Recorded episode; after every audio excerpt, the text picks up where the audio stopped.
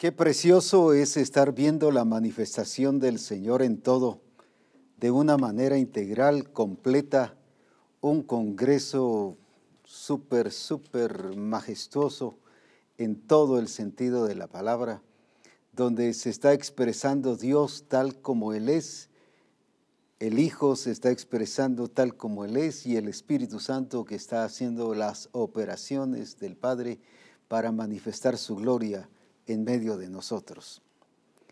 Muy agradecidos con todas las personas que han estado eh, colaborando, colaboradores de Dios en el Congreso. Así los hemos visto y estamos muy agradecidos porque vemos la bendición del Señor. Agradecemos a los que han trabajado aquí en multimedia, muy contentos, muy gozosos y Dios ha sido glorificado en todo como los que están trabajando en casa bendiciones y allá en casa un abrazo también para ustedes. Pero también todos aquellos que han estado eh, participando y comprometidos con el Congreso. Es precioso ver a iglesias, eh, congregaciones que están reunidas, incluso han preparado comida para que nadie se vaya, sino ahí mismo puedan disfrutar de este tiempo de comunión y otros que se han reunido con pastores y otros con el grupo del pastor y así en diferentes ocasiones o, situaciones donde se han reunido con la familia.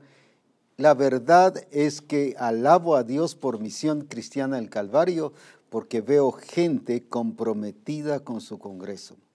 Así que alabo a Dios por ustedes. Les bendigo y que el Señor siga engrandeciendo su nombre más y más en sus vidas. Muy agradecidos con todos aquellos que han sembrado, que han participado. Algunos han enviado dinero, otros la alimentación. Y cómo estamos disfrutando de este tiempo tan hermoso a través de la bendición que ustedes nos han dado. La verdad es que ha sido un tiempo preciosísimo. Las palabras se quedan cortas, limitadas, pero el agradecimiento hacia el Señor y hacia cada uno de los que ha estado sirviendo es muy precioso. Yo bendigo a los hermanos que han estado dando las conferencias muy acertadas, muy al punto, y de veras alabo al Señor por ello. Así que también les bendecimos en el nombre del Señor, como los hermanos que han interpretado y desde aquí en los diferentes lugares donde se encuentran, les bendecimos también para la gloria de nuestro Dios. Y así todo esto ha sido un equipo muy grande de personas involucradas, comprometidas y que no es solo el Congreso en sí, sino todo lo que lleva el Congreso antes, pero también todo lo que lleva el Congreso después. Pero qué hermoso es ver a Dios moviéndose, pero más que todo la actitud de servir la actitud de hacer las cosas para la gloria y la honra de nuestro Dios. Hoy quiero tomar un, tema muy importante que es determinante también para servir a Dios, que nos muestra la fidelidad y la grandeza de Dios y cómo nos ayuda y nos lleva y determina servir a Dios. La escritura dice que Él nos ha hecho sus siervos libertados del pecado, fuimos hechos siervos de Él.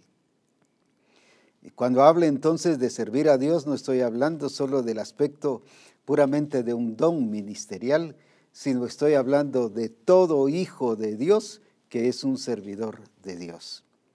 Así va que bajo esa realidad estaré presentando esto que el Señor me ha dado para cada uno de ustedes. Quiero que vayamos a a Josué capítulo 24 y versículo 15. Algunos dijeron, ah, ya sé de qué va a hablar. Pues precisamente de eso voy a hablar. Así que Josué 24, 15, y nos dice de esta manera, y si mal os parece servir a Jehová, fíjese que está hablando de servir a Dios, de servir a Jehová Dice, escogeos hoy a quién sirváis, si a los dioses a quienes sirvieron vuestros padres cuando estuvieron del otro lado del río, o a los dioses de los hombres que cuya tierra dice eh, habitáis, pero yo y mi casa serviremos a Jehová. Lo que quiero que veamos es la importancia de la influencia del modelo de familia, tanto uno para el otro. Vosotros servís a otros dioses porque vuestros padres os enseñaron estas otras cosas. Pero yo y mi casa serviremos a Jehová. Tanto en una parte como la otra se ve la influencia, se ve el modelo, uno correcto y el otro negativo, pero de todas maneras nos lleva a evidenciar que es importante la familia. Cuando veo aquí la familia de Josué y veo el panorama en que se movió y vivieron todos, no solo Josué, la esposa, los hijos, pero veo un panorama de, desorden en relación a la búsqueda del Señor. Dios estaba hablando, Dios estaba diciendo qué había que hacer y sin embargo la gente, el pueblo, debido a la enseñanza que le dieron sus padres, empezaron a adorar otros ídolos. Pero qué precioso es ver la actitud de Josué. Él y su casa serviremos a Jehová, dice. Quiero que veamos el aspecto de cómo él vio la casa, cómo él vio la familia. Ahí está un punto muy importante. ¿Cómo ves tu familia? No estoy hablando si próspera, si aquí, si allá, sino cómo ves tu familia y cuál ha sido la responsabilidad, no solo que tienes tú, sino que tienen toda la familia. Josué encontramos aquí que en medio de esa situación de pecado, de idolatría, de que cada uno hacía lo que quería, pudo conducir a su familia en el temor de Dios. No le estorbó las circunstancias, no se puso a excusarse de, de, que miren, es que los amigos de mis hijos son tremendos y me los corrompieron, me los arruinaron. Les enseñó disciplina, les enseñó orden, respeto, les enseñó a temer a Dios antes de todas las cosas. Vemos en la decisión que toman aquí y dice, yo y mi casa serviremos a Jehová. Se nota una familia que cada uno entendía su responsabilidad. En este caso, en primer lugar, Josué. Ahí estaba el punto determinante. Él fue el modelo, él les enseñó a temer, él les enseñó a ser responsable con su vida, pero también con la familia. Y cada uno de la familia se nota aquí su responsabilidad. Se nota aquí que no solo estaban dependiendo del papá o la esposa que dijera es que mi marido no se comporta bien y por eso es que hay desorden en la casa, o es que mire las circunstancias y por eso es que no estamos bien, como muchas esposas lo dicen. Y como muchos esposos también lo dicen de sus esposas. Y los hijos también se escudan en que mis papás no me enseñaron bien. Y especialmente hoy el sistema nos lleva a hacer de los hijos hijos que, no les enseñan responsabilidad debido a los derechos que se les enseña y lo que menos se les enseña son responsabilidades. Sin embargo, vemos Josué que no permitió no dejó, no se dejaron influenciar ni él, ni la esposa, ni los hijos. Cada uno tomó su lugar. Cada uno tomó su responsabilidad. Los hijos reconocieron que eran responsables de vivir en el temor de Dios y de servir a Dios. La esposa también no se, como dije, no se escondió en el esposo, miren, pero es que él no está bien, pero es que él no, y por eso la familia no está bien. Ella se preocupaba de estar bien y hacer las cosas correctas, como los hijos también, porque había un Josué, una cabeza que estaba siendo modelo y estaba representando a Dios en su casa. ¿Qué diferencia entonces hacia los demás, las demás familias, los demás hogares, que dice que se enredaban en la idolatría? Vosotros escoged entonces a quién sirváis. Si a los dioses que vuestros padres, ahí está la mala formación, ahí está la mala educación, ahí está que no fueron padres que fueron responsables ni enseñaron adecuadamente a sus hijos. Por eso fue que pudieron servir a Dios. ¿Cuántas veces encontramos limitantes para servir a Dios? Todo porque una esposa no está involucrada, metida, no está participante de la bendición de Dios y del plan de Dios y el propósito de Dios, o los hijos no están participando. O puede darse también a la inversa, una esposa bien metida, pero un esposo que nada que ver, sin compromiso, sin responsabilidad. una familia distorsionada. La escritura nos muestra que Dios trabaja mucho con familias. Le dijo, por, ejemplo, a Abraham, encontramos ahí en el libro de Génesis esa verdad de cómo fue que le dijo, que, era lo que tenía que hacer. Porque yo sé que mandará a sus hijos y a su casa después de sí, que guarden el camino de Jehová. Mire la responsabilidad de Abraham y la seguridad de que Dios tenía que Abraham iba a educar, a formar a sus hijos en el camino de Jehová, haciendo justicia y juicio para que se haga, haga venir eh, Jehová sobre Abraham lo que ha hablado de acuerdo de él, para que se cumpla lo que Dios dijo de Abraham. Aquí viene entonces una pregunta. ¿Por qué lo que Dios les ha dicho como familia no se ha cumplido? Porque hace falta un liderazgo, un liderazgo del esposo. Hace falta el liderazgo de la esposa. Hace falta incluso el liderazgo de los hijos. Como decía cada uno cumpliendo su responsabilidad. No cada uno se, escondía en el otro, los hijos en el papá y el papá en la esposa y la esposa en, en el esposo y así, no, todos cumpliendo su responsabilidad.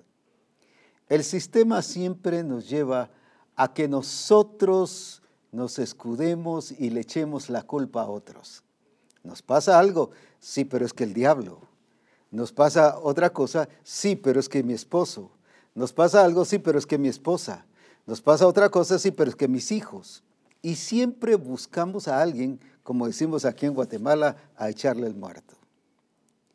Siempre alguien a echarle la culpa de lo que es nuestra irresponsabilidad. Ahí está el grave problema, sin embargo, vemos que en medio de una cultura que no estaba correcta ni viviendo adecuadamente, Josué pudo guiar a sus hijos en el respeto, en la responsabilidad, en la disciplina y mostrarles el temor de Jehová. ¿Cuántas veces nos escondemos? Es que la situación aquí en el país es otra cosa. Hay países que cuando uno llega a, esos lugares, los papás dicen que aquí la cultura es otra sí está bien que sea otra. Aquí era otra. Aquí la influencia del, sistema, voy a decirlo así, actualizándolo del mundo, era otra. Pero sin embargo, eso no manejó ninguna situación de la familia de Josué. Cuán importante es esto porque el Señor dijo, yo sé que mandará a sus hijos. Yo sé que mandará a sus hijos. No es imponer, sino es guiar, es dirigir, es revelar, es ser modelo. ¿Cuántos padres tratan de forzar a sus hijos para que busquen al Señor o que vayan al templo o que sean esto o que sean el otro? Y están usurpando un derecho y una responsabilidad de ese hijo. ¿Cuántas veces en vez de dirigir manejamos? En vez de dirigir, imponemos. Y no es así, es respeto que vemos aquí. Yo y mi casa serviremos a Jehová. La otra cosa que, que, me da mucho gozo al leer este caso de Josué, yo y mi casa serviremos a Jehová, es que vio la familia no solo como una integración familiar. No solo, bueno, vamos a casarnos, vamos a tener hijos y vamos a tener familia, y qué bueno. Y nos reunimos como familia y ya. Él vio y mire cómo expresa de su familia, yo y mi casa ¿Qué está diciendo con eso? Él vio de algo que se construye, de algo que se edifica, de algo que se hace. No era solo voy a tener hijos y bueno, para casarme, para ser feliz o la esposa igual y, los hijos, bueno, pues ahí nos va como se pueda. No, es algo que se construye, es algo que se edifica. Un hogar, una familia tiene que construirse construirse bajo el diseño de Dios, construirse bajo el propósito de Dios. ¿Quién es el que determina cómo debe ser la familia? Es Dios. El mismo le dijo a Abraham, en ti serán benditas las familias de la tierra. Pero en ti siempre le habló de familia, no le habló solo a nivel personal. Le hablaba a nivel personal, Dios le hablaba a él, pero siempre lo llevaba a un punto generacional. ¿Cuántas veces oramos, Señor, a mis hijos y a los hijos de mis hijos, Señor, y que las generaciones sean bendecidas y útiles, pero no les hemos sido modelo, ni les hemos enseñado el respeto, la disciplina, el temor a Dios, ni ninguno de e, todos esos principios del reino de Dios. Como dije, no es imponer, sino es guiar, es conducir y ser modelos. Noto aquí que tanto Josué como la esposa y como los hijos, cada uno sentía y sabía que era la responsabilidad de él de ser modelo. Ah, no, los hijos, no, bueno, pues que mi papá, él es el responsable. O la esposa, bueno, aquí el responsable es él. O el esposo a veces, no, la responsable es ella. Cada uno sabía su responsabilidad y la cumplía. Aquí no dice que forzó a su familia a que sirviera a Dios y que escogiera servir a Dios. Él y su familia habían determinado servir a Dios. Había unidad. Había unidad de visión, había unidad de propósito, había claridad en lo que el Señor les había mostrado cómo es una familia bajo el regir de Dios. Es por eso que se hace tan importante el que tengamos no solo el concepto ni la perspectiva de construir una casa, bajo todos esos principios del reino de Dios, bajo todas esas reglas del reino de Dios. Señor siempre apunta hacia la familia. Y cuando no se cumple, por ejemplo, le dice en el caso de Elí, cuando le habla en relación a sus hijos, ¿y qué es lo que le dice en relación a esto? Les dice que, que por cuanto no los estorbó, y te mostraré que yo juzgaré su casa. Ahí está otra vez la familia. No está hablando de la casa del edificio, está hablando del edificio llamado familia para siempre por la iniquidad que él sabe, porque sus hijos han blasfemado a Dios y él no los ha estorbado. Y estorbado no es negarles algo, no es eh, forzarlos a que hagan algo que uno cree o que siente que debe hacerse. Es como dije, guiarlos, modelarlos y revelarlos, revelarles lo que así se debe vivir. Hoy en la mañana decía que Jesucristo lo que vino a hacer, más que sermones, nos vino a revelar vida. Él vino a vivir. Él vino a relacionarse con su familia, con sus amigos, con sus discípulos. Él vino a relacionarse con la gente y nos enseñó cómo hacerlo. En otras palabras, más que un sermón, nos enseñó vida. Cuando el papá, cuando la mamá y los hijos entienden que tenemos que enseñar vida, todos, todos, todos somos responsables. Entonces no es solo que nos juntemos como familia. Ah, qué alegre, hoy va a haber un cumpleaños y nos vamos a reunir como familia. ¿Cómo está construida la familia? Pablo decía, yo puse el fundamento y cada uno mire cómo sobreedifica. Y hablaba de los materiales de heno, hojarasca y madera, y de perlas, oro y plata. Materiales temporales y materiales duraderos. Pero entonces esa ya es responsabilidad nuestra. El fundamento es Cristo. Pero cómo sobreedifico ya queda bajo mi responsabilidad. Usando todo aquello que Dios ha establecido para las familias. Y si vamos al Nuevo Testamento, encontramos cómo Pablo, cómo Pablo está dirigido también a las familias. Se recuerda el caso allá cuando estaba en, en la cárcel y con el carcelero de Filipos. Cuando él pregunta, ¿qué debo hacer después de un terremoto y que las puertas de la cárcel se abrieron? Él se quería matar. Y donde vio el testimonio, donde vio la actitud, porque ellos se hubieran podido huir, pero nadie escapó. Ellos se quedaron ahí. Estoy hablando de Pablo y Silas. Ellos se quedaron ahí. Entonces sí se hubiera matado el carcelero. Entonces sí se hubiera, él hubiera dicho, no, si esto para qué sirve. Pero como le revelaron testimonio, la vida de Cristo, eso mismo le llevó a entender, no, esta es vida, este no es cuento, esto no es fantasía, esto no es solo teoría. Esto es la verdad. ¿Qué debo hacer yo para ser salvo? ¿Y qué le dijo? Cree en el Señor Jesucristo y serás salvo tú, pero mire, incluyeron su casa. No que al salvarse él iba automáticamente a ser salva su casa. No está diciendo eso. Cree en el Señor Jesucristo y serás salvo tú. Y eso va a llevar a que su casa tenga también la oportunidad de recibir a Cristo y de ser salvo. Por eso es muy importante la familia para servir a Dios. Y el Señor nos ha llamado a servirle, a que le sirvamos de todo corazón y con todas nuestras fuerzas y con toda nuestra alma. Que podamos cumplir esa responsabilidad, como decíamos ayer, de colaboradores con Dios.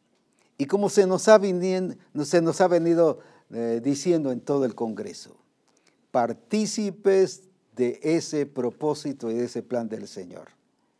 No solo espectadores viendo ah, qué, cómo se mueve el Señor, qué glorioso, pero yo no estoy haciendo nada.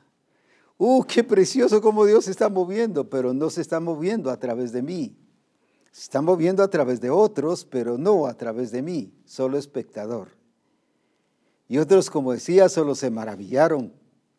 Qué precioso lo que el Señor está haciendo, qué bonito, qué mover de Dios. Pero en uno o en usted no, a veces no está pasando algo. Ahora, qué importante entonces es lo que el Señor nos está diciendo, que para servir a Dios es importante la familia. En mi tiempo, en el año 65, cuando yo me entregué al Señor, no habían modelos, no habían personas y familias que nos testificaran la vida de Cristo. Nos hablaban de religiosidad, de legalismos, de qué cosas sí, de qué cosas no. Incluso se hablaba mucho desde ese tiempo, Cristo ya viene, Cristo ya viene. Y desde ese tiempo ya hablaba, ya surgía ese punto y ese comentario, Cristo ya viene. Y ahora hay 50, 55 años de que Cristo todavía no ha llegado, no porque no va a venir, pero se quedó solo como una etapa, se quedó solo como un comentario de la gente. pero más asustando a la gente para que se convirtiera, pero no porque le estaban revelando vida. Y volviendo al caso de las familias, esto mismo sucedía a nivel de la vida cristiana. El entorno en que nos estuvimos moviendo, no había una familia que nos modelara cómo es vivir en familia, en el orden, en la disciplina, en el temor de Dios. Sí, pastores, pero revelándonos otra cosa a su familia en crisis la familia. O pastores irresponsables. Recuerdo que les conté de un pastor de una de las denominaciones que oraba muchísimo. Se levantaba a las 5 de la mañana y oraba. Luego solo se levantaba para ir a desayunar y volvía a ir al templo a orar. Se levantaba para almorzar y de ahí volvía al templo y se levantaba para cenar y de ahí para el servicio y a veces ni en el servicio estaba. al fin, un tiempo empiezo a platicar con la esposa y le digo, ¿cómo ora el hermano? Me empezó a impactar el hecho de pensar que estaba orando mucho. Sí, me dice, pero no provee para la casa. Es irresponsable. Yo tengo que vender tortillas. Yo tengo que hacer esto. Yo tengo que hacer el otro para darle comida a mis hijos pero siervo del Señor. ¿Y cuántas irresponsabilidades así que vimos en todo ese tiempo y en toda la historia de nuestra vida? Qué necesario es corregir y que nos corrijamos nosotros y que cada uno les enseñemos a cada uno de la familia el lugar que le corresponde. Como dije, no imponer, no obligar, sino que sigan por el modelaje que estamos dando. Dentro de dos días estaremos cumpliendo con mi esposa 50 años de casado. Nuestros primeros 50 años. Creemos que el Señor nos va a dar más vida. Y por eso hacia ahí voy dirigido en esta ocasión. Pero quiero dejar mucho testimonio y mucho ejemplo de qué debemos hacer para tener un hogar sólido, firme, estable, que podamos servir a Dios sobre todas las cosas. Con Mari fuimos novios, o fuimos amigos tres años primero. Y luego fuimos novios tres años, seis años de esa etapa. Algunos dicen amor a primera vista y ya desde el primer momento hay besitos y abracitos y desde allí va arruinada la cosa, porque se están faltando el respeto. Nosotros fuimos tres años amigos, digo amigos con una actitud correcta, preciosa, a pesar que todo era traición, a pesar que todo era eh, poner en contra, a pesar de que todo era que, dividían y se incomodaban y se enojaban, pero porque ustedes son así, tienen una amistad bonita. ¿Y qué culpa tenemos nosotros que ustedes no la tengan? Teníamos una amistad normal, digo normal, no normal según lo humano, sino normal según Dios. Y todo se manejaba bajo respeto, bajo ese, ese aprecio, y nunca Nunca, nunca establecimos reglas en la amistad, mucho menos en el noviazgo y tampoco a nivel de matrimonio. Pero lo que quiero es el fundamento tan importante. Eso molestaba a una gran cantidad de personas, incluso a nuestros líderes pastorales en aquel tiempo. Recuerdo que se oponían, incluso varias veces me hablaron y le hablaron a Mari que esta relación no era de Dios, que ellos entendían que esta relación iba a llegar a, noviazgo y después a matrimonio, y que no era de Dios y muchas veces trataban de llenarnos la cabeza que no era Dios. Nuestros líderes diciendo eso. Incluso nos decían, va a fracasar, vas a fracasar, eso no va a durar ni un año. Y mire lo precioso que ahora tenemos 50. Y pero los matrimonios o las parejas que ellos formaron, en su alto porcentaje, divorciados, en adulterio, con unos desórdenes de familia y cuántas cosas más. Todo porque ellos se pusieron a ser parejas. Pero ellos se molestaban no porque fuésemos nosotros una pareja que teníamos amistad, sino por la clase de amistad. No fue, voy a decirlo así como decimos aquí en Guatemala, no fue una relación chiclosa.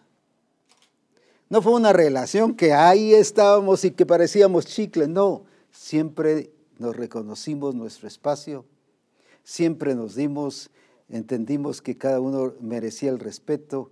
Y eso se sorprendía, dice, pero ¿dónde? Eso no lo aprendimos de carne y sangre porque no habían modelos, pero sí íbamos a la palabra. Sí mirábamos lo que la escritura dice. Y el Espíritu Santo que nos estuvo guiando, como dije, no establecimos reglas. Así vamos a actuar. Sencillamente se dio normal. Después, cuando ya nos hicimos novios, a los tres años de amigos, Usted dirá, uy, el apóstol Abraham, pero tanto tiempo de amigos. Yo no hubiera tardado ese tanto tiempo. Sí, porque no lo tardó. No sucedió en usted, pero en mí sí, y en, y en Mari también. Pero luego nos hicimos novios y cuando ya hicimos eh, notorio a nuestra relación de noviazgo, otro ataque tremendo compañeros del instituto hablándole a ella que no es de Dios y que es fulano de tal, que fulano de tal era el de Dios para ella, que fulana de tal era eh, de Dios para mi vida. Y yo les dije, no se metan en lo que no les importa. El que halló esposa halló el bien. Y se ponían más enojados, por supuesto, porque miraban una relación, pero bien clara y transparente, y decían, pero ¿qué pasa? ¿Por qué ustedes están viviendo así? Porque ustedes están viviendo según el sistema, para, pero nosotros entendemos que es Dios el que nos está guiando a hacerlo. ¿Y cuántos conflictos se dieron y trataron de arruinar o derribar, de echar a perder esa hermosa relación que el Señor nos permitió? Pero déjenme decirles algo, en ningún momento, ni una sola vez, fue motivo de comentario y de hablar las acciones de los demás. Ni eso nos dividió ni nos separó, sino aprendí de Sadrach, Mesach y Abednego cuando le dijeron al rey, ni siquiera te respondemos por esto. O sea, no vamos a tratar este asunto. Ya sabemos quién es nuestro Dios y a quién servimos y cómo tenemos que actuar. O sea, no fue ningún motivo de discusión nunca, ni siquiera lo tocamos como tema y hasta la fecha nunca lo hemos sacado. Qué importante es el vivir bajo la roca inconmovible que es Cristo, bajo una base y un fundamento, entendiendo que el fundamento en la familia es Cristo también, no solo de la iglesia, sino de la familia. Y bajo esos fundamentos se fueron dando problemas, circunstancias, no nuestros, sino problemas que otros nos, nos trataban de ocasionar pero gloria a Dios, nunca fueron problemas para nosotros. Y no porque haya, nos hayamos propuesto y mirar, no les hagamos caso, sencillamente se dio todo tan natural. Y ese tiempo nos sirvió para que los dos nos conociéramos. No solo conociéramos su comportamiento, su relación, su amor, su pasión con el Señor. Y eso era lo que estábamos viendo especialmente más si me querés o no me querés, si te quiero o no te quiero, más que eso, su amor por el Señor. Eso fue una de las cosas que impactó mi vida y sé que el Señor ayudó también a que obrara eso en todas las áreas en la relación con Mari. Porque siempre vimos al Señor en primer lugar. No éramos nosotros los protagonistas, entendíamos que es Dios formando un hogar en medio de nosotros. Luego nos casamos un 14 de agosto de 1961.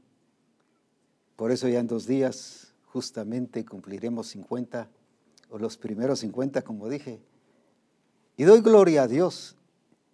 Pero un 14 de agosto donde para nosotros era hermoso, gozosos, felices, mientras que los otros, incluso aún en la boda y después de la boda, empezaban a decir que ustedes se casaron fuera de la voluntad de Dios. Ustedes se casaron en desorden, sin cobertura. Pero como decimos en Buen Chapín, ni atención les poníamos. Ni eso afectó, ni nos hizo platicar, mirá, dicen esto, dicen el otro. Sencillamente sabíamos lo que se estaba dando en medio de nosotros. Porque conocíamos la voluntad de Dios y no porque le haya dicho, mira, te doy una palabra profética o tuve un sueño donde el Señor nos mostró que nos estábamos casando y donde el Señor me mostró que tú eras mi esposa. Esas son manipulaciones. Chica, no se deje engañar por eso, ni chico, no se deje engañar por eso. Esas son trampas del diablo para afectar su matrimonio. Nunca, ni siquiera manipulamos nada de eso, sencillamente natural toda la relación. Una relación como la que yo veo aquí de Josué y su familia, natural, sin forzar a nadie, sin imponer a nadie, sin hacer que los demás hicieran lo que Josué quería. Qué importante esto. Y fue hermoso, pero siguieron los conflictos. No sé por qué nuestro, nuestro noviazgo y nuestra amistad desde el principio empezó a ser atacado por los demás. Pero yo alababa a Dios porque eso me revelaba el fundamento que estábamos teniendo, que el que estaba puesto en nuestra relación. No lo mirábamos como un conflicto, sino mirábamos el respeto, la disciplina, el dar la participación a, otros, el dar eh, que, eh, ella no nada de que, ¿y por qué estás allá con ese grupo? ¿Y por qué estás allá con este otro grupo? Y, no estamos juntos. No, no. Fue una relación normal en la vida del Espíritu. Como yo la miro aquí con Josué, no se hicieron conflictos en relación a la crisis que se estaba viviendo, ni lo que vivían en su entorno les estaba afectando. Y eso, esas lecciones las aprendí allí. Luego nos casamos y fue una etapa tan grandiosa, tan preciosa, de mucho respeto, mucha armonía. Y como dije, ni una, ni la amistad, ni el noviazgo, ni el matrimonio hace una relación chiclosa,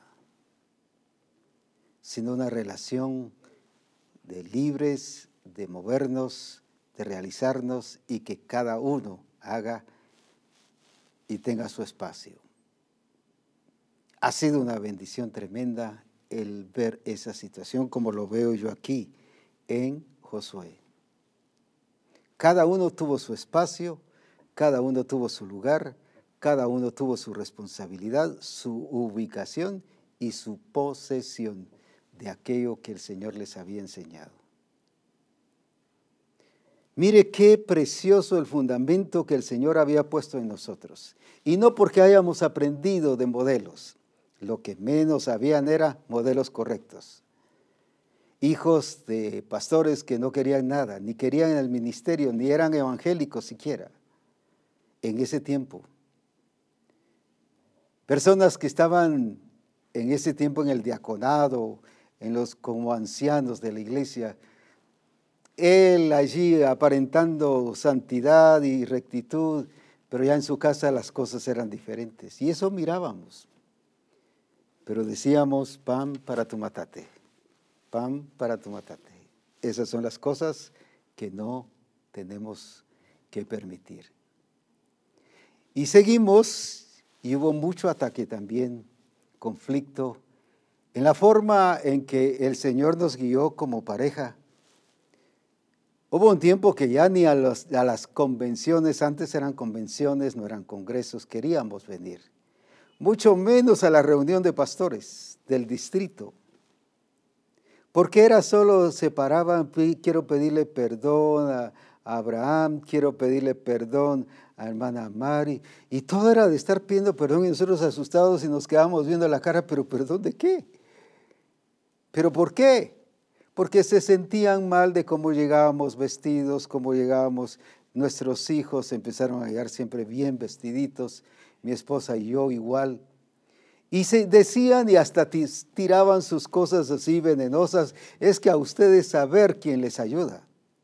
E iban a preguntarle al hermano que era el líder del instituto bíblico que si él nos ayudaba. Y él decía, no, si Abraham trabaja. Abraham trabaja. Y siempre estuvimos y cuidando de eso. Nunca pensamos que alguien nos debiese ayudar. Hablando de un sostenimiento mensual. Ni la misión, ni nadie, sino sabíamos que íbamos a servir a Dios y que servir a Dios era reconocerle como el Dios proveedor.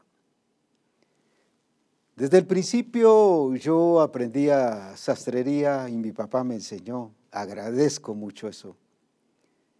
Porque hoy es lo que el sistema quita que los niños aprendan a trabajar. Y por eso cuando son grandes, estudian para ser empleados, pero no para tener un trabajo que los levante, los sostenga y sigan adelante.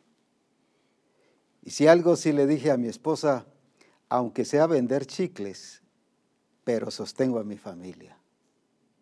Aunque sea abrir zanjas y siendo pastor, pero vamos a sostener a mi familia. Pero como sabía trabajar, les hacía la ropa a ellos, a mi esposa se la hacía también, y especialmente cuando ya estaba en tiempos de que estaba esperando tanto a uno como a la otra,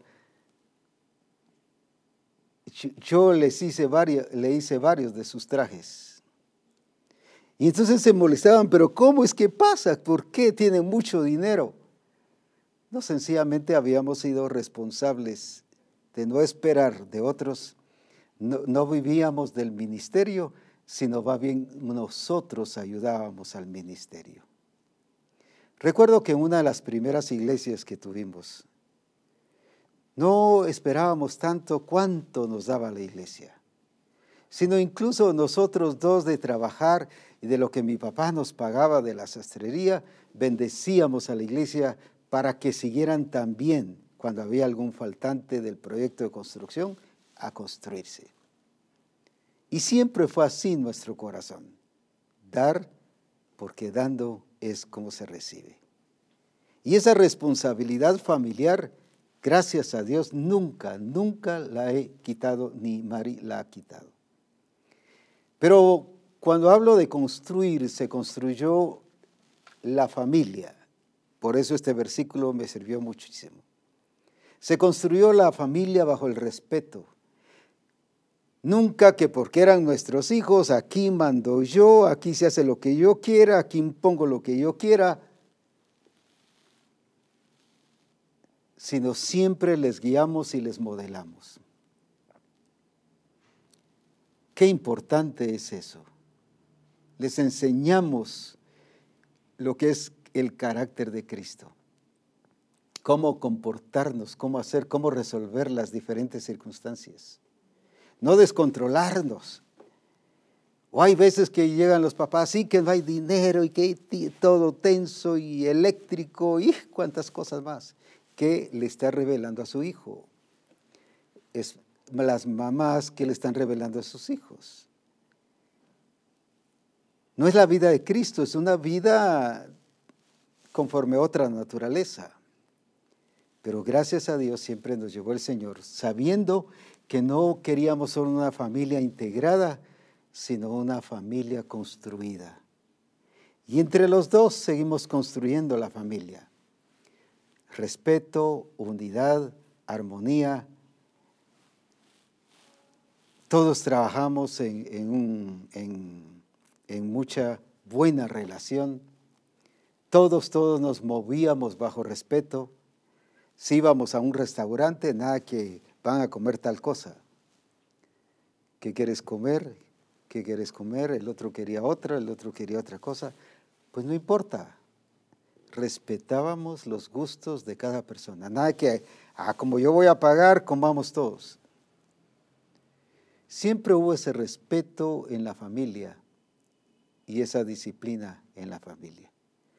Puedo decir que en estos 50 años no hemos, no hemos solo integrado una familia, sino hemos construido una familia. Y la hemos levantado y edificado para la gloria de Jesucristo. 50 años que han sido maravillosos, que los demás hasta nos profetizaron y llegaban, disque profetas, el Señor dice que solo un año durarán. Y ni siquiera les cuestionábamos ni les decíamos, sencillamente los dejábamos ahí porque sabíamos que no era de Dios. Varios de ellos ya se murieron, muchos de ellos, de los que nos decían cosas así. Y ahora me hubiera dado gusto que nos viera celebrando los 50 años, el año que ellos dijeron que íbamos a durar. Incluso, como dije, nuestros líderes en ese tiempo nos decían cosas que esto no iba a durar y que se iba a destruir.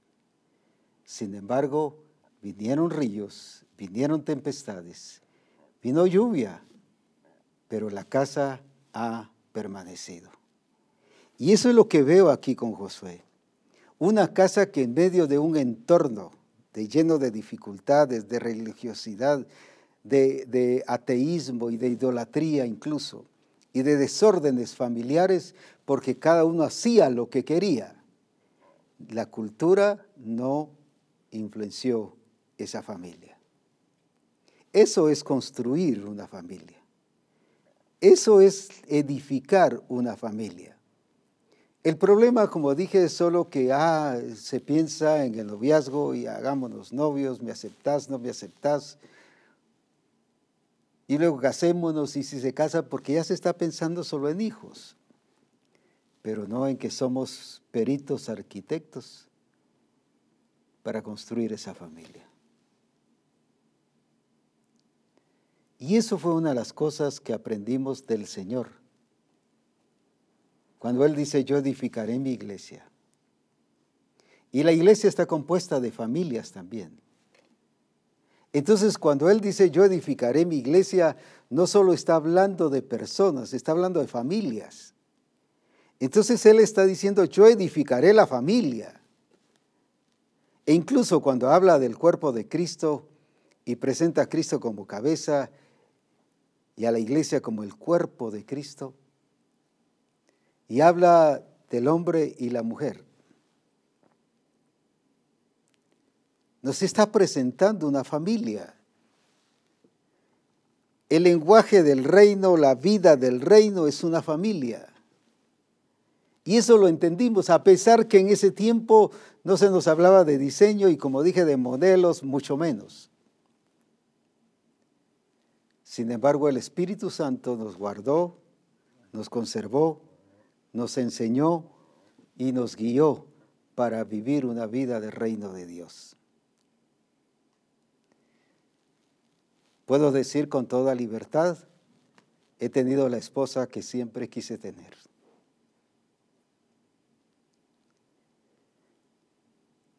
Alabo a Dios por eso.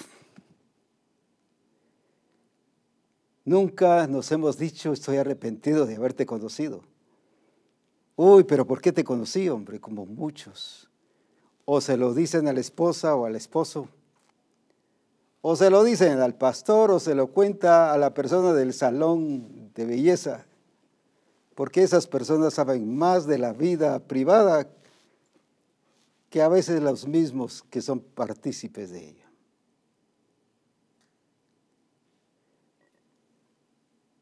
Tengo los hijos que todo papá quiere tener y ha querido tener.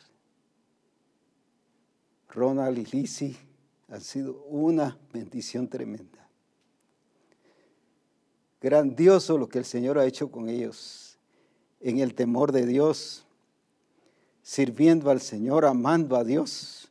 Nunca se les forzó servir a Dios. Nunca se les dijo, ustedes serán ministros y serán pastores o serán aquí o serán allá.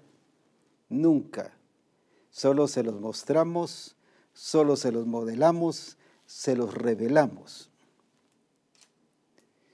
Y no como algunos papás que han querido meter a sus hijos en participar en las actividades del templo.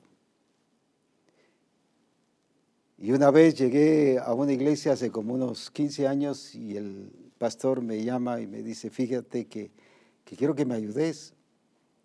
A ver en qué puedo ayudar. Quiero que me digas qué hago con mi hijo. Está en adulterio, pero tocando el teclado. Y además eh, se roba las ofrendas. Se estoy hablando con franqueza. ¿Y qué vas a hacer? Dice que por cuanto no estorbaste a tus hijos, el Señor te puede quitar del ministerio. ¿Cuántas veces permitimos cosas solo porque los queremos levantar? Gracias a Dios, aquí no ha sido el que los impulsemos y los levantemos y empujemos. Cada uno ha tenido su experiencia y su vivencia con el Señor. Eso es construir una familia. Pero también el Señor nos ha permitido tener y disfrutar de nietos tan maravillosos y tan preciosos.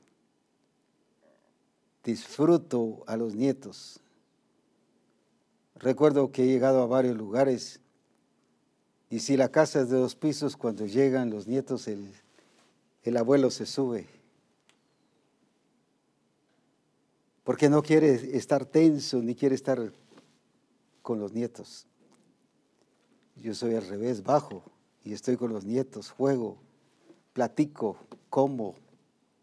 Me encanta estar con ellos porque tengo los nietos que quiero tener, que todo abuelo quiere tener. El Señor también nos permitió tener a una nuerita que todo suegro quiere tener. Y alabo a Dios por eso. Pero también me permitió a mí tener una suegra que todo yerno quiere tener. Nos llevamos muy bien cuando ella existía. Tuvimos la oportunidad de tenerla en casa, no sé si 35, 40 o más años. Pero siempre fue un gozo servirle y ella también un gozo el servirnos. En otras palabras, ¿qué más estar, estamos anhelando. Claro, Dios tiene cosas más grandes. La esposa que siempre quise tener y que el Señor me guió tener. Los hijos que el Señor y que todo papá quiere tener. Los nietos que todo abuelo quiere tener. La nuera que todo suegro quiere tener y también el yerno, la clase de suegra que quiso tener. ¿Qué puedo decir con todo esto? Agradecer al Señor, no solo como una acción de gracias por lo que Él nos dio, sino porque de alguna manera especial, como dije, sin que hubiese un manual, porque hoy los libros que hablan de matrimonio son solo puro tecnicismo, puras cosas de estrategias. Sin embargo, no tuvimos ningún recurso para eso, ni ver, ni leer, solo la palabra, que más que eso.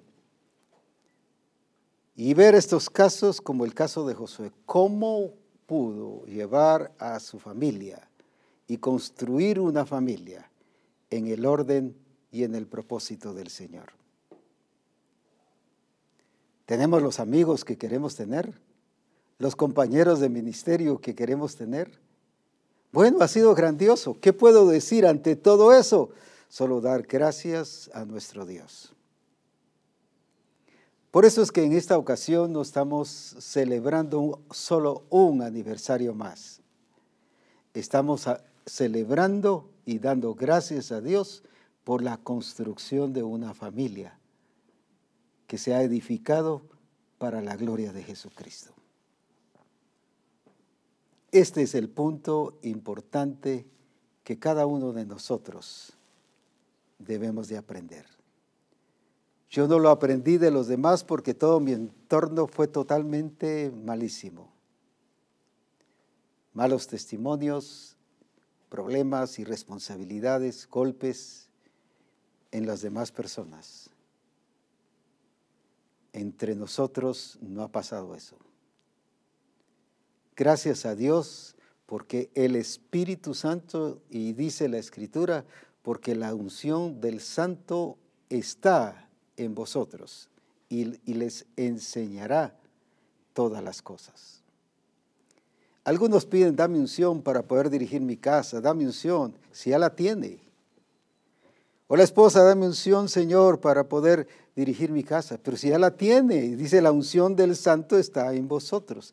Y eso lo entendimos a pesar de no tener la revelación que gracias a Dios tenemos hoy. Y como dije desde el principio, pensamos en que la amistad tiene que ser construida. No que nadie jale para sus propios intereses, no faltando el respeto, no imponer, sino una amistad correcta, donde nadie se sienta acaparado o estorbado o que no se pueda desenvolver. Ustedes más que nadie nos conocen. Cómo cada uno nos desenvolvemos en el área ministerial, cómo a veces sí podemos ir juntos y a veces no podemos ir juntos, pero tampoco estamos con eso, que mira, me siento mal porque no estamos juntos, no. Sencillamente sé que ella está cumpliendo el propósito del Señor en el lugar correspondiente y yo también. Sobre esto es lo que el Señor nos enseña hoy, pero quiero terminar con esto. Y serviremos a Jehová. El servir a Dios implica la familia, pero una familia que se construye, que se edifica. Fíjese que Pablo también lo vio como una casa, tú y tu casa. Cree en el Señor Jesucristo y serás salvo tú y tu casa. Josué lo vio de esa manera. La pregunta hoy es, ¿cómo estamos viendo la familia? Ah, qué bonito, estamos juntos y qué hermoso. No es solo estar juntos, es que haya unidad, respeto, disciplina en nuestra relación, entendiendo el rol de cada uno. Lo que algunas familias se reúnen como al estilo de los corintios en la iglesia. Se reúnen para mal. Se reúnen para hablar entre otros. Se reúnen para discutir y pelear. Y si no llega, pues ahí el pobre resulta todo descuartizado o resulta toda descuartizada. Porque la familia se construye. Por eso la escritura nos presenta que es una casa. Y una casa se construye, se edifica. Una casa implica crecimiento y desarrollo. Y quise contar todo esto para que vean que no es de la noche a la mañana que se hace una familia. Ni es solo porque mis deseos y porque te quiero y te amo y que corazoncitos y que un papelito y que un esto y que un el otro.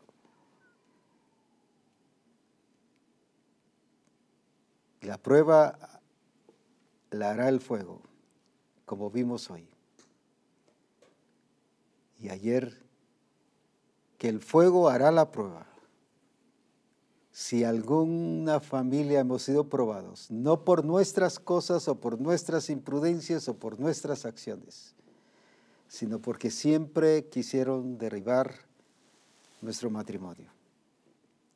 Incluso ministros que por el momento ya no están con nosotros, profetas manejando la situación a hablar palabras proféticas de que esto no iba a funcionar. E incluso diciéndole a personas que vengan y que se infiltraran para destruir la familia. Pero igual nunca fue conflicto, fue firme, la casa no cayó. La casa está levantada y la casa está glorificando a Jesucristo. Porque sabemos que tanto yo a nivel personal, mi esposa a nivel personal, mis hijos y todo el resto de la familia, hemos sido creados para la gloria de nuestro Señor Jesucristo. Exaltemos un momento al Señor y he pedido asistencia apostólica que hoy pueda orar por nosotros. No es una noche de renovación de votos como pasa en los aniversarios de bodas. Sí que te quiero y ahora más te quiero y ahora te quiero y, y a los dos, tres días todo es diferente.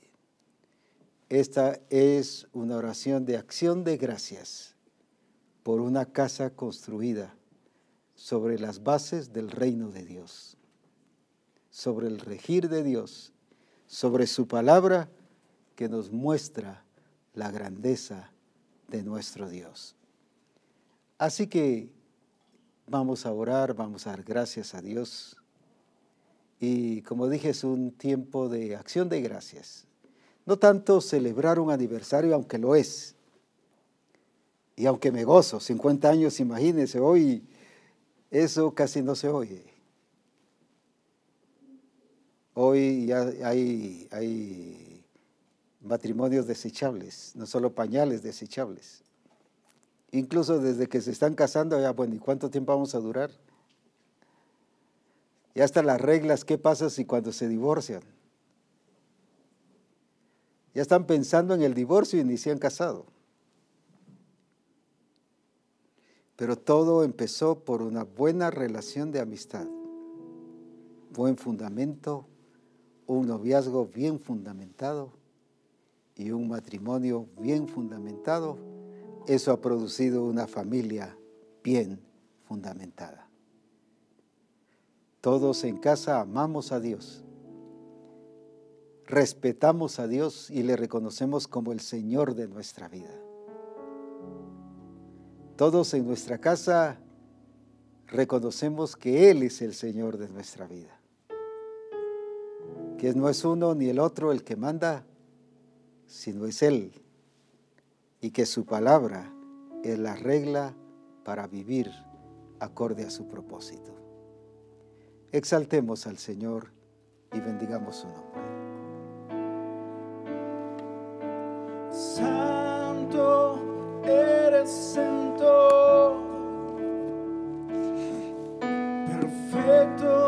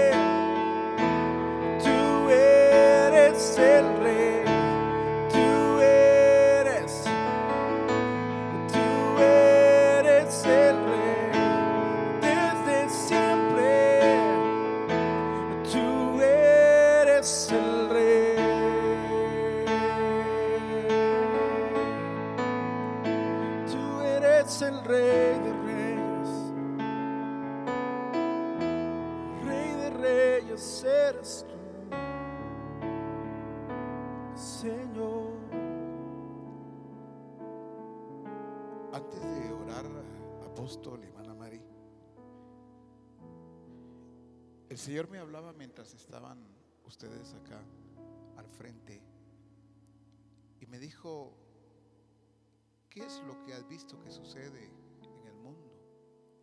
Según las etapas, así son los colores, hablan de bronce, hablan de plata, hablan de oro. Me dijo, ¿qué ves? Y yo los vi a ustedes dos sonriendo. En la realidad estaban los dos viendo, estaban sonriendo. Y me dijo, ¿qué ves? Y le dije, yo veo brillo. No el brillo que emite esta luz. Y me dijo, has visto correctamente. Yo les he dado el brillo, me dijo el Señor, pero no como el mundo lo practica. Porque yo no les di un, un bronce, una plata, en toda su relación ha sido mi esplendor. Ellos no hasta ahora que se habla de las bodas de oro, ellos han alcanzado brillo, han tenido esa brillantez todo el tiempo. Y hoy, antes de orar, quiero, doy gracias a Dios y quiero agradecer eh, en nombre no solamente de asistencia apostólica, eh, cuerpo ministerial, sino en nombre de toda Misión Cristiana del Calvario, por brindarse como modelos para nosotros. Al escucharlo a usted, apóstol, y con toda seguridad también cuando escuchamos a hermana Mari, no hay algo ficticio, no hay algo simulado.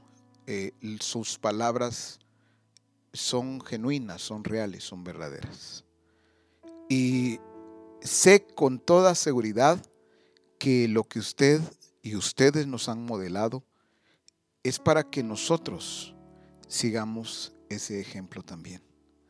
Por eso agradezco a Dios y también les agradezco a ustedes en nombre de toda la misión por brindarse como modelos para que nosotros también caminemos en esa senda y que nosotros y nuestras familias también revelen esa brillantez que el Señor ha dado. Muchas gracias. Y oramos de esta manera agradeciéndoles y bendiciéndoles también a ustedes. Padre bueno, muchas gracias porque en medio de ese entorno, como lo ha revelado nuestro apóstol, en donde no habían modelos, en donde había caos, desigualdades, crisis.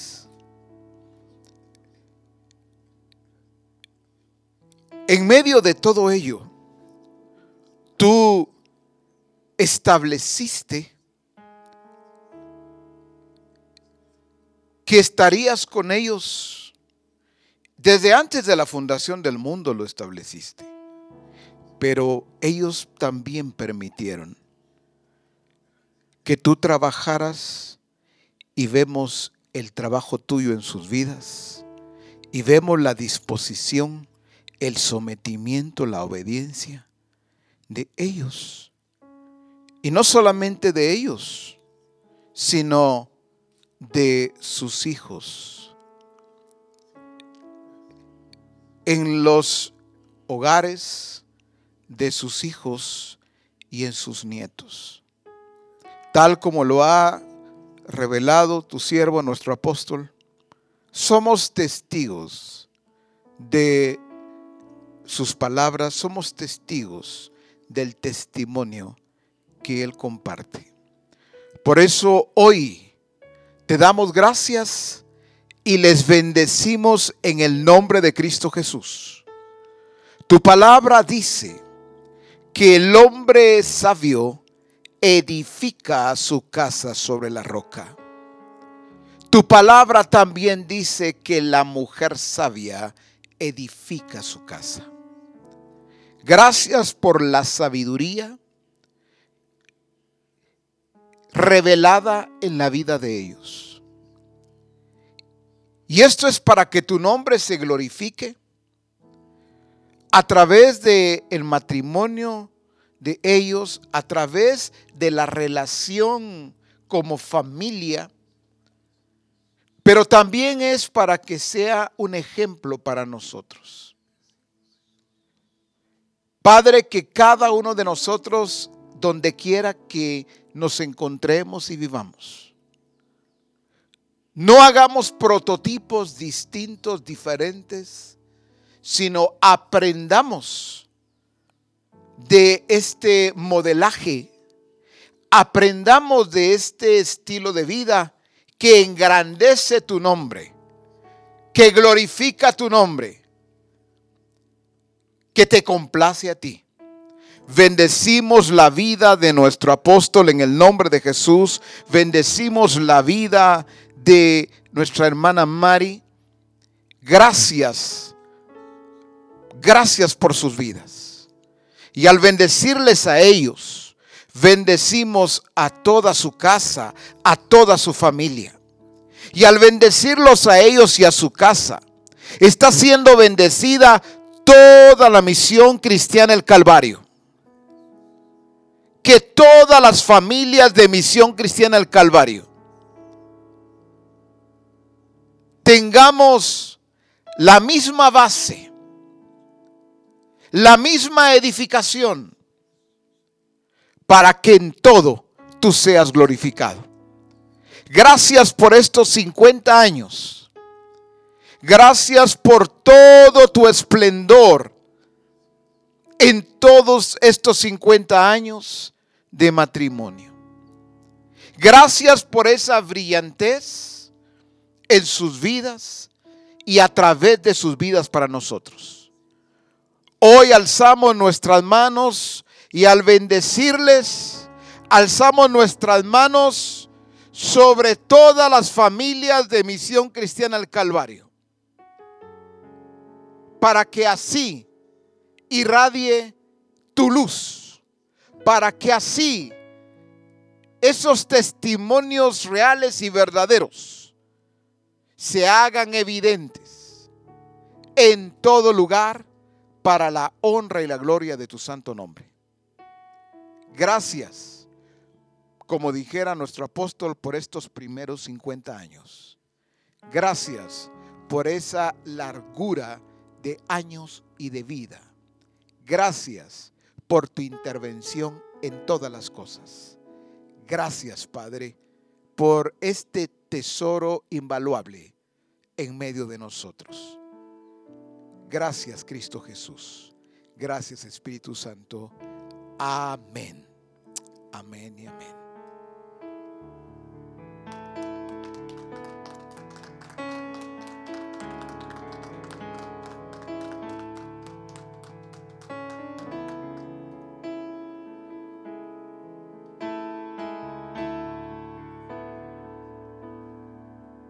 Gracias por este tiempo tan hermoso y como dije, queríamos juntamente con asistencia apostólica y con todos ustedes agradecer estos 50 años, 1971 a 1921. 2021. Ya regresé la cosa. Es porque estoy esperando más años.